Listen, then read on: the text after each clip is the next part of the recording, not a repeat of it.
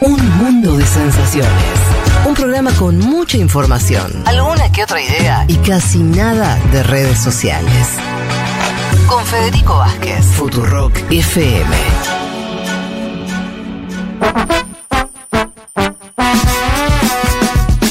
Actualización de la guerra de Ucrania. Volvemos a Ucrania. Volvamos al, al teatro de operaciones. Sí. Sí, porque hace bastante no hacemos una columna sobre el tema. A ver, eh, les decía al comienzo, empiezan a llegar las primeras buenas noticias en el marco de la contraofensiva ucraniana, de la que venimos contando hace meses, está demorada. Bien, eh, Estados Unidos afirmó el viernes, esto ya lo subrayo, o sea, la noticia aparece con el comunicado de Estados Unidos diciendo que hubo, estoy citando, un avance notable de fuerzas ucranianas en el sureste de Ucrania, capturando la localidad de Robotín en la provincia de Zaporizhia. Esto más allá de los nombres, es importante porque si nos ubicamos geográficamente en el mapa, estamos cerca de la península de Crimea, ¿no? O sea, uno ve el mapa, estamos, la guerra se pelea en el este, la zona del Donbass, pero incluye otras provincias.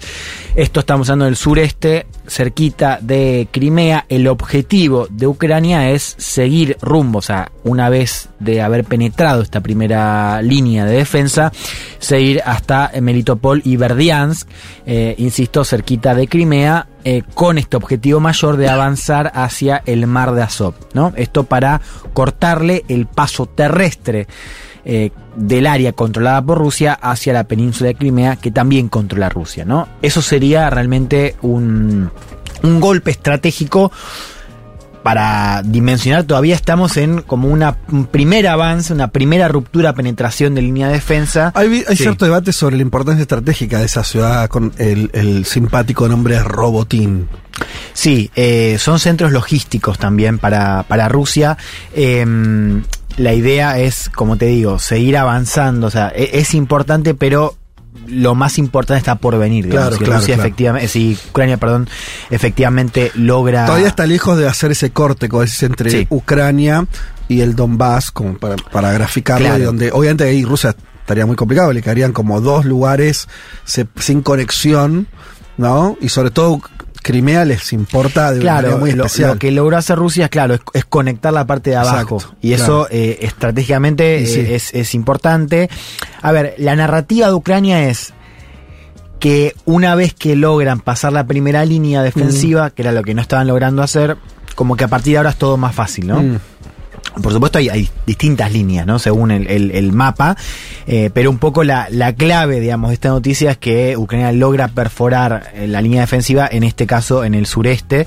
Eh, lo que dicen es que la principal resistencia estaba en torno a la primera línea y que si la lograban pasar, la segunda y la tercera línea de defensa iba a ser o sería o va a ser más fácil de penetrar.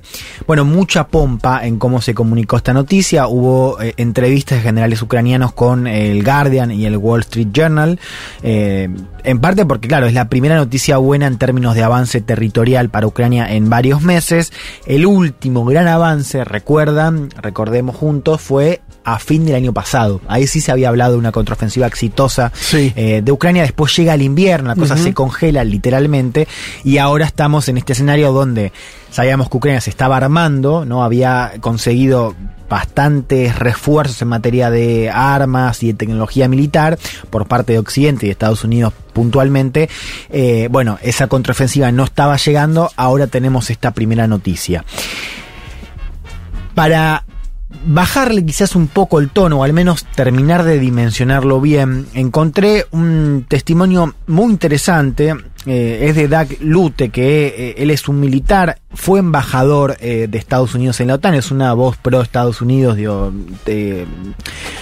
claramente, que habló con, con un canal de Estados Unidos y dijo, bueno, es una buena noticia, pero Ucrania, y esto es lo que hay que entender, está muy en desventaja si uno mira las condiciones de Rusia, sobre todo en materia de apoyo aéreo. Ajá. Escuchemos esto que es importante para ver cómo puede seguir eh, esta dinámica bélica. So it's good news, but it's mostly so far a tactical success without great operational uh, significance. So this is very tough. It's especially tough for the Ukrainians because they don't have all the assets they need. They have insufficient mine clearing and obstacle clearing um, materials, uh, typically manned by combat engineers, and they also don't enjoy uh, much air support uh, because the Russians still have heavy air defenses uh, and actually along the line of contact dominate the air scene. So the, they're playing with some very significant disadvantages. Son buenas noticias, pero por ahora se trata de un éxito táctico sin gran importancia operativa. Esto es muy difícil, dice el militar ex embajador de Estados Unidos en la OTAN, hablando sobre lo que le queda a Ucrania a partir de ahora. Dice, es especialmente difícil para los ucranianos porque no tienen todos los activos que necesitan, no cuentan con suficientes materiales para atravesar minas y eliminar obstáculos, tampoco tienen mucho apoyo aéreo, porque los rusos tienen fuertes defensas aéreas y de hecho a lo largo de la línea de contacto dominan la escena aérea. Por lo tanto, están jugando con importantes desventajas, ¿no? Dice sobre los ucranianos. Yo creo que esto nos sirve para entender un poco lo que, lo que queda a partir de ahora, ¿no? Eh, si efectivamente Ucrania sigue avanzando. Eh, la narrativa es que a, partir de ahora va a ser más fácil. Un poco lo que nos dice este testimonio experto es, ojo, porque no? Porque Rusia tiene la ventaja no solamente de tener líneas defensivas sólidas, sino sobre todo de la cuestión aérea. Eh, que siempre tuvo ventaja. Que siempre tuvo ventaja. Yo creo que... Ahí está el la famosa esperanza de Ucrania de que lleguen los F-16 yankees, norteamericanos. Que están ahí demorados, pero que suponen que el año que viene estarían llegando como toda una cosa medio mediano plazo, Claro, por ahora la última novedad son los autos blindados para seguir avanzando. Es verdad que lo más codiciado son los aviones para eh, intentar paliar esa desventaja en materia aérea. No es la única novedad que traigo, y esto creo que también es importante para entender la dinámica eh, y las reacciones, que es, a ver, en las últimas semanas, si estuvieron siguiendo algo de, las noticias de la guerra, hubo muchos ataques aéreos con drones por parte de Ucrania hacia Rusia en territorio ruso, ¿no? Algo que habíamos visto el primer año eh, y donde Ucrania se había desligado, no lo confirmaba, tampoco lo negaba.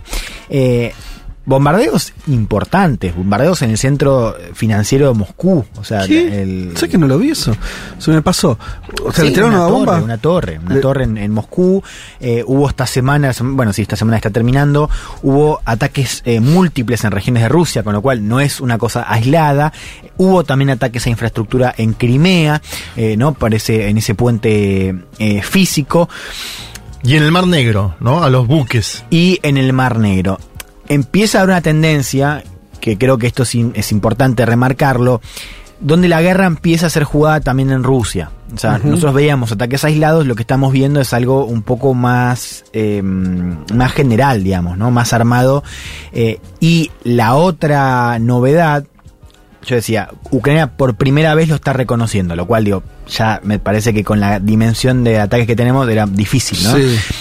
Pero hay otra cosa más. Eh, el jefe de los servicios de inteligencia del ejército ucraniano, Kirilo Budanov, dijo esta semana que uno de esos ataques, eh, un ataque importante porque fue contra una base aérea en la ciudad de Peskov, en el noreste, que fue el miércoles, se ejecutó desde territorio ruso. Ahí tenemos una novedad, porque no solamente ataques de drones desde Ucrania a Rusia, lo que dice Ucrania es que está haciéndolo desde Rusia, y la pregunta es si efectivamente tiene apoyo logístico en grupos armados eh, dentro de Rusia, opositores a Putin. La prensa europea está planteando que sí, que están actuando con eh, apoyo están aprovechando la situación interna y grupos armados opositores a Putin eh, se juntaron con, Ucrania y están atacando objetivos eh, militares eh, favorables a Ucrania. De vuelta, esto sería inédito, o sea, ya estamos hablando de una dinámica que es distinta a la que teníamos al principio de la guerra y la pregunta es cómo va a ser la reacción de Rusia, porque ahora lo que estamos viendo por parte, al menos de la prensa es, y de los dirigentes, pero digamos, en términos de declaraciones, es em, como esta idea de los estamos parando, estamos parando los drones. Sí. Que eso desde Occidente lo reconocen, porque el Economist dice que el 40%, Economist que tiene una línea, lo sabemos, bastante pro Ucrania, eh, dice que el 40% de esos drones están dando en, en, en, en, objetivos. Eh, que igual sigue siendo una cifra importante, ¿no? Pero Rusia comunica cada vez que puede que frenó drones. No estamos viendo por ahora una amenaza como la que tuvo en su momento Putin, que plantea una línea roja ante cualquier ataque en Rusia, ¿no? Cuando uno habla de línea roja en, Rusia, tienen que entender que está la cuestión nuclear siempre muy cerca, ¿no? Eso lo vimos en toda la guerra. Por ahora, yo no estoy viendo uh, una situación donde. Eh, hay, una pregunta, bueno, por ahí no la sabes, ¿eh? pero me, me la vine haciendo bastantes veces cuando se dan situaciones así, que es Rusia en esta guerra ¿Está haciendo todo el daño que puede en Ucrania? ¿O está en una situación todavía entre. O sea, obviamente fue el que ocupó, ¿no? Pero defensiva en términos de sostener los territorios que tiene y está jugando una ficha ahí. Digo esto porque si vos tenés, eh, si, si, si la guerra empieza a ser, a ser vivida dentro de Rusia, me imagino dos efectos. Uno, que me parece que la guerra, o sea, si la guerra se convierte en un hecho eh, vivencial para los rusos, va a ser distinto a la idea de que los rusos tenían una guerra fuera de su país. Eso son, políticamente es el día y la noche al mismo tiempo, lejos de eso, no sé si va a generar una crítica al régimen de Putin o un fortalecimiento del nacionalismo, que es, si no te atacan tu país, y sí, bueno, ¿sabes Tirale, tirale las dos bombitas esas que tenemos, que se dejen de joder los ucranianos. Hmm. Quiere decir, ¿no? Como una lectura más simple. Entonces digo, y, esto desde el desconocimiento, digo, Rusia, eh, esto es eh, discurso ruso. Siempre dijeron, nosotros no queremos hacer pomada a la sociedad ucraniana. Entonces somos muy cuidadosos, no hacemos bombardeos masivos, ¿no? Mm. Después hay que ver... El mismo nombre, Operación Militar Especial. Claro, digo, eso trata narrativamente de decir eso. Ahora, eh, en una situación donde ya estás, tenés comprometido tu territorio, mm. esa la idea de guerra total puede estar ahí. Al, respecto de eso, leí algo eh, que me llamó la atención, que era, los rusos no querían la guerra pero no la quieren perder. Claro. Es decir, quizás no querían realmente o no probaban la decisión del bombardeo de la invasión, pero una vez que está jugando no, quieren perderla y lo quieren destruir. Entonces yo creo que eso efectivamente puede, puede contraatacar, digamos, o sea, puede fortalecer la posición nacionalista. Lo que sabemos por encuestas del Centro Levada, que es el centro independiente, el único que, que, tenemos más o menos fiable para entender la opinión pública de Rusia, es que, contrario a lo que se pensaba desde Occidente, el apoyo a Putin mejoró en el primer año de guerra empiezan a aparecer unas noticias que dicen que la crisis económica está llegando, mm. sumado justamente a esto, y eso es lo segundo, ¿no? Que vos planteabas. Creo que eh, desde Ucrania hay un objetivo psicológico, ¿no? De llevar las escenas de guerra al centro de Moscú, ¿no? Un poco para debilitar el apoyo. volvemos a lo primero, digamos.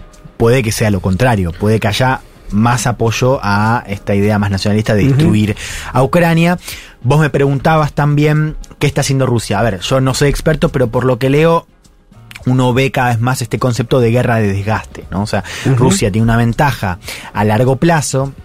Eh, después lo vamos a comentar. También tiene algo que es que sabe que Ucrania está bancado por Occidente y que una vez que Estados Unidos cambie de gobierno. Suponete, viene un tipo naranja republicano, llega a la presidencia, mm, ya no es lo mismo. No, la debilidad estructural de que una guerra está financiada, financiada por el que está haciendo la guerra, claro. Rusia, y otro está financiado por gente que no es de Ucrania. Exacto. Que no tenés el. O sea, que es una variable qué sé yo. Cambian. Eh, entonces se termina el cheque y fueron. Uno lo que ve ahora es una posición más defensiva. Rusia ya avanzó en un primer momento y está jugando al desgaste. Acá la pregunta es, si hay algo de esta nueva dinámica que estamos viendo o estos ataques en Rusia, si van a cambiar un poco más la dinámica. Y yo te pregunto algo que no vas a tener respuesta, pero yo planteo la pregunta. ¿Rusia está en su límite militar o en realidad está, ¿entendés? O sea, pero eso te lo contestó Martín Rodríguez Oses cuando vino acá. Te dijo que no. Que no. Estaba poniendo el 30%, si tiene, el 20%. Si tiene 5 niveles, está poniendo 3. En el 2, te digo, ¿eh? Bueno, no sé. También es cierto, eh, uno tiene que ver que al comienzo parecía que Rusia iba por todo, fue por Kiev y se retiró. O sea, se fue hacia el este. Con lo cual.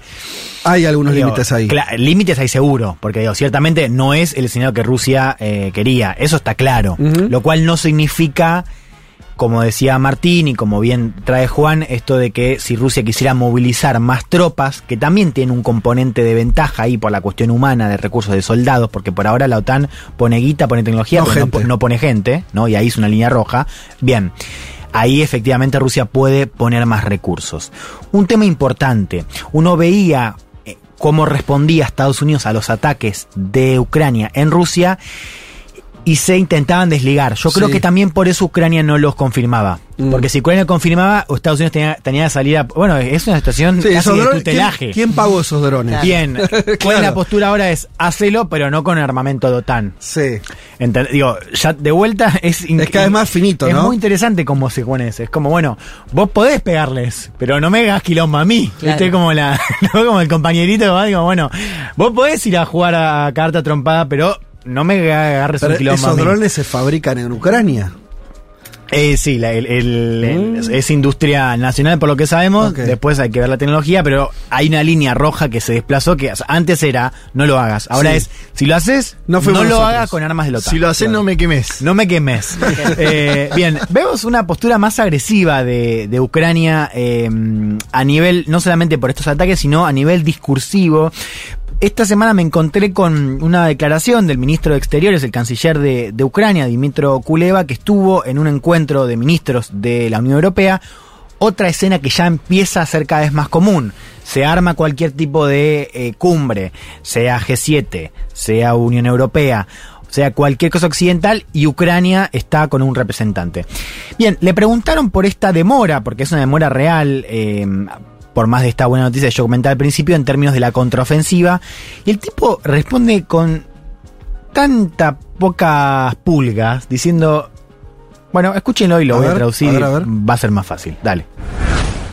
Criticizing the slow pace of uh, counteroffensive equals to spitting into the face of Ukrainian soldier who sacrifices his life every day, moving forward and liberating one kilometer of Ukrainian soil after another. I would recommend all critics to shut up, come to Ukraine, and try to liberate one square centimeter by themselves. Thank you.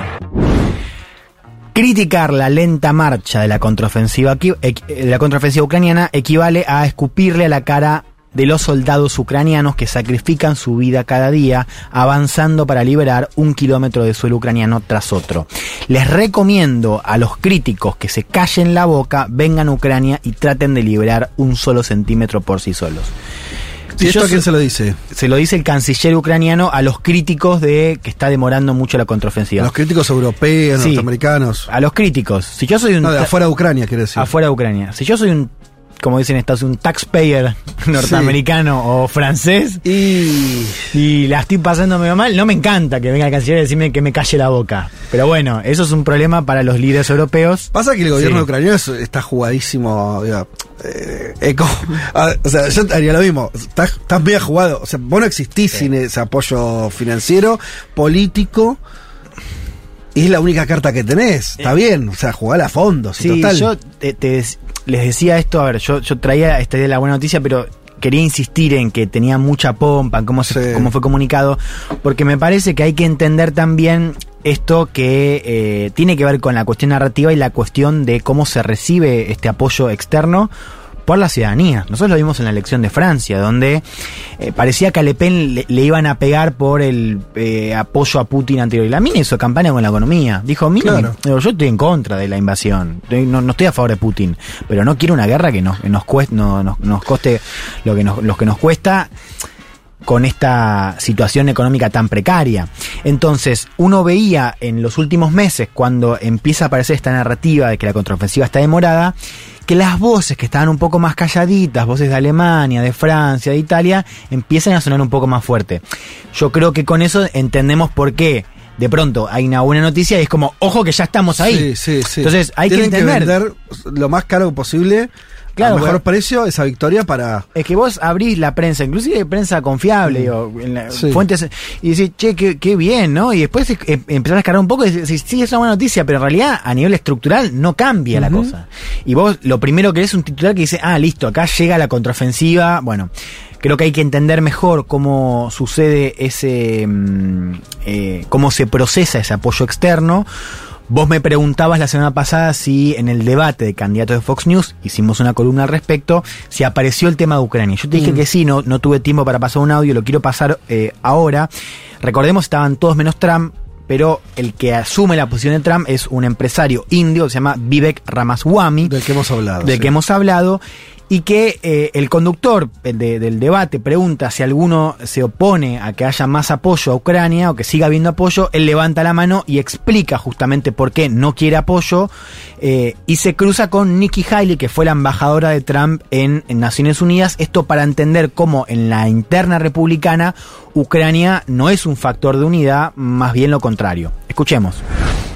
Mr. Ramaswamy, you would not support an increase of funding to Ukraine. I would not. And I think that this is disastrous that we are protecting against an invasion across somebody else's border when we should use those same military resources to prevent across the invasion of our own southern border here in the United States. That. I'm glad you, brought that up. I'm going to address each of those right now. This is the false lies of a professional politician. There you have it. Your watch, so you the reality make America is, less safe. You have no foreign me, policy experience, and it shows. And you know what? The, the foreign policy experience that you all Bueno, bueno, con de todo y con lo, el público sacado. El público sacado, digo, esto para ver cómo, cómo, no es un tema saldado, ¿no? A ver, eh, no, no lo haría, dice eh, este empresario indio, diciendo esto de, de, que no apoyaría el aumento eh, de apoyo. Creo que sería, creo que es un desastre. Estamos protegiendo la invasión en una frontera que no es la nuestra, cuando esos mismos recursos militares deberían estar destinados a la invasión en nuestra frontera sur, hablando de la crisis migratoria, acá en los Estados Unidos, ¿no?